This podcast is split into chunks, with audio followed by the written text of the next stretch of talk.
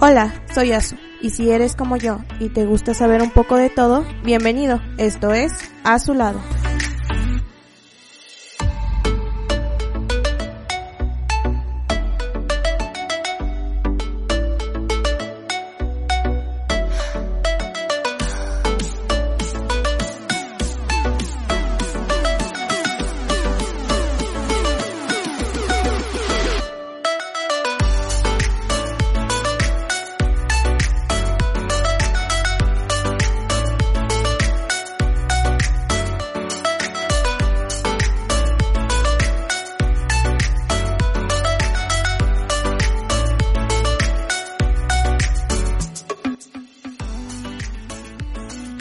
Vamos a comenzar con el tercer episodio de este podcast y me gustaría platicar con ustedes sobre un tema que últimamente, y al decir últimamente me refiero a tal vez los últimos cuatro años, este tema ha estado muy presente en las noticias, en la sociedad, en nuestras redes sociales, pero realmente ha existido por mucho, mucho tiempo y es el feminismo. Y creo que es un tema que tiene muchísima desinformación, que incluso tanto para algunas mujeres y algunos hombres llega a ser un poco temeroso, o incluso un tema con una carga histórica y social tan pesada que muchas veces nos quedamos con lo que dice las redes sociales o el noticiero y no, realmente quisiera en este episodio aclarar o esclarecer lo que es el feminismo, su origen y en qué consiste. Lo primero que hay que aclarar es que el feminismo es diverso. Existen distintas corrientes dentro del feminismo o distintos tipos. Por ejemplo, existe el feminismo cultural, el feminismo liberal, el feminismo radical, ecofeminismo, anarcofeminismo, entre otros más. Entonces, al existir todas estas corrientes dentro del feminismo, es obvio que hay distintas personas involucradas y no siempre están de acuerdo ni en todas las metas ni en los medios para lograrlo. El feminismo es un movimiento plural o diverso que sin embargo tienen algo en común,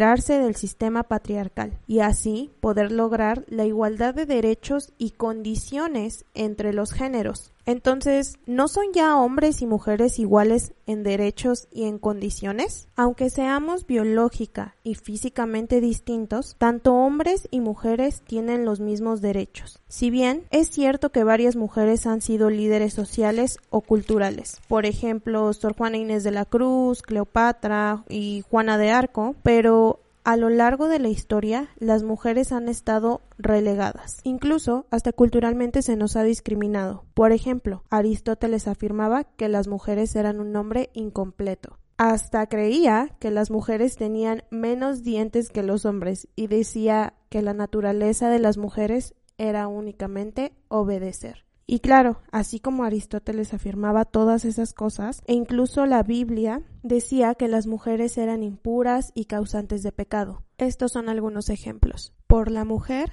comenzó el pecado y por la mujer todos morimos. Eclesiástico capítulo 25 versículo 24. Cuando una mujer tenga flujo de sangre y su flujo salga de su cuerpo, quedará impura durante siete días. Cualquiera que la toque quedará impuro hasta el anochecer. Levítico capítulo 15 versículo 19 al 33. Las mujeres callen en las congregaciones porque no les es permitido hablar. Antes bien, que se sujeten como dice también la ley. Y si quieren aprender algo, que pregunten a sus maridos. Primer libro de los Corintios capítulo 14 versículo 34 al 35. La mera idea falsa de que las mujeres son inferiores ha hecho que durante muchos milenios estén un paso atrás en cuanto a derechos y oportunidades. Hace apenas 100 años, en la mayor parte del planeta, a las mujeres no se les permitía votar, vestirse como quisieran, decidir con quién casarse o estudiar. Y lo más lamentable es que aún ahora, en pleno siglo XXI, hay mujeres que todavía no pueden hacer varias de las cosas anteriores. Pero ya desde el siglo XIII, Guillermina de Bohemia señaló que la Iglesia católica no redimía a las mujeres e incluso se les culpaba de pecado por el simple hecho de ser mujer. Guillermina, planteó crear una iglesia de mujeres. Para ellas lo femenino era sagrado y propuso ser la reencarnación de Dios en la tierra para la mujer. Por sus ideas, lamentablemente fue quemada en la hoguera por la iglesia en el año 1281. Otro grupo que también sufrió tortura y muerte fueron las brujas. Pero no eran estas mujeres malvadas de los cuentos, sino curanderas, que buscaban acceder a la sabiduría y fueron perseguidas por intentar ser libres e independientes y porque la gente creía que tenían acceso a un poder y conocimiento que no deberían tener. En la búsqueda de la igualdad, en el siglo XVII, François Poulain, un escritor, sacerdote y filósofo francés, dijo, la mente no tiene sexo. Este joven, adelantado a su tiempo, publicó un polémico libro llamado La igualdad de los sexos, en donde François señalaba que a las mujeres se les había arrebatado lo que era suyo, pero que la desigualdad se podía combatir a través de la educación. Fue en Francia, cuna de la Ilustración, en donde las mujeres se dieron cuenta de que se hacían valer las ideas de igualdad para todos los hombres, pero sin considerar a las mujeres. Es entonces cuando en Francia una mujer llamada Olympia de Gouges en 1791 afirma que los derechos naturales de la mujer están limitados por la tiranía del hombre, situación que debe ser reformada según las leyes de la naturaleza y la razón, y fue guillotinada por el gobierno. Fue más tarde que Mary Wollstonecraft escribe La Vindicación de los Derechos de la Mujer, planteando la igualdad de derechos civiles, derechos políticos, derechos laborales, derechos educativos a la libre decisión. Esto no fue tomado en cuenta en la Asamblea Nacional en Francia en 1799, que proclamaba la Declaración de los Derechos del Hombre y el Ciudadano. Aparentemente, las mujeres no eran seres humanos ni ciudadanas. Pero en el siglo XIX, igualmente en Francia, Flora Tristan defiende los derechos de la mujer con las demandas obreras, afirmando lo siguiente, hasta el más oprimido de los hombres quiere oprimir a otro ser. El origen de la palabra feminismo es interesante, porque al principio se utilizaba en Francia en el siglo XIX, en la medicina, para ser exactos, y se llegaba a señalar que muchos hombres enfermos de tuberculosis tenían rasgos infantiles y feministas, como tener el cabello fino, pestañas más largas, piel blanca y blanda, es decir,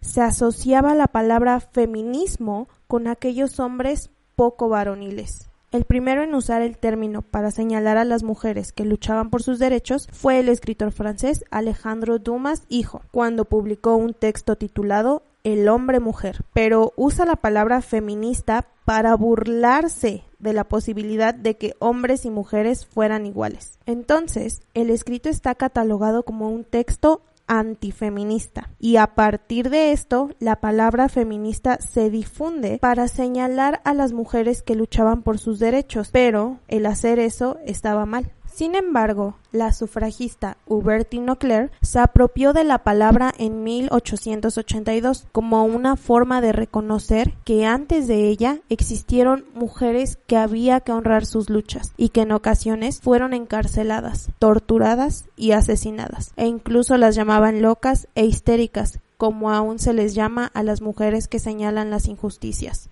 El feminismo no impone la idea de que las mujeres son mejores que los hombres o que seamos iguales. No, el feminismo señala que existe el patriarcado, que es cuando una sociedad se organiza bajo el supuesto de que los hombres deben de tener mayor autoridad y poder. El feminismo busca un cambio en la forma en que se estructuran las relaciones sociales para que las mujeres puedan tener acceso a la libertad y al mismo trato y derechos que tienen los hombres. Se busca que no exista la discriminación o peligros solo por el hecho de ser mujer. Y según yo, eso le viene bien a los hombres, porque el patriarcado también impone estereotipos y roles para ellos, que puede ser incluso nocivos para los mismos hombres, como el que los hombres no pueden demostrar sus sentimientos, los hombres o la mayoría de los hombres tiene que actuar de manera violenta o que incluso los hombres tienen que ser grandes, musculosos y no.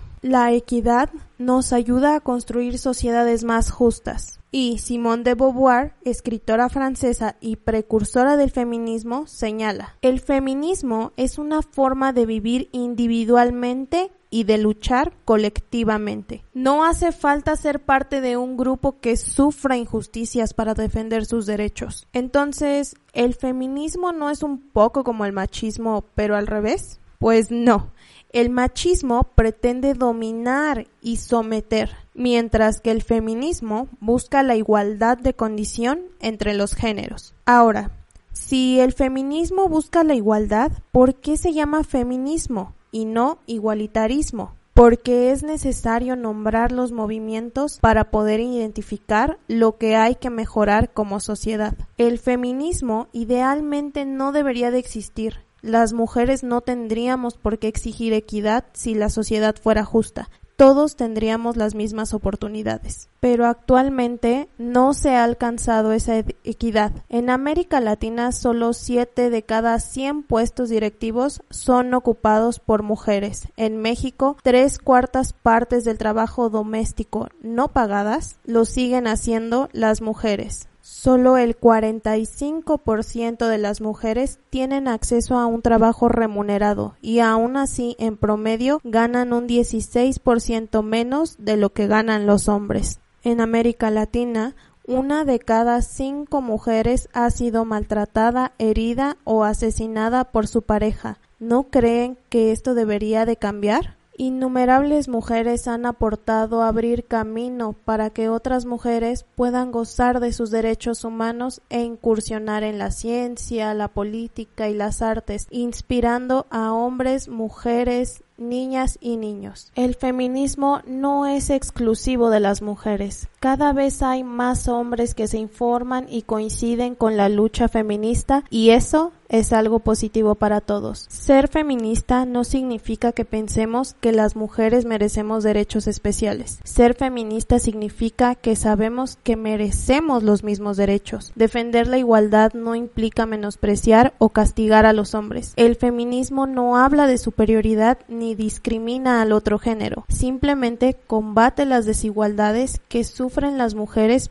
por el mero hecho de serlo. No se lucha por ser más, se lucha por ser igual. Por eso es tan importante que tanto a niñas como a niños se les permita aprender las mismas cosas y expresar sus ideas. Esa creencia de que las mujeres solo funcionan para cierto tipo de tareas es errónea y no permite que puedan desarrollarse plenamente. Queremos vivir en un mundo en donde quepan muchos mundos, en donde quepa la igualdad, la tolerancia, la diversidad y la oportunidad para todos y todas de construir una sociedad más justa y pacífica. Yo soy Azu y esto fue A su lado.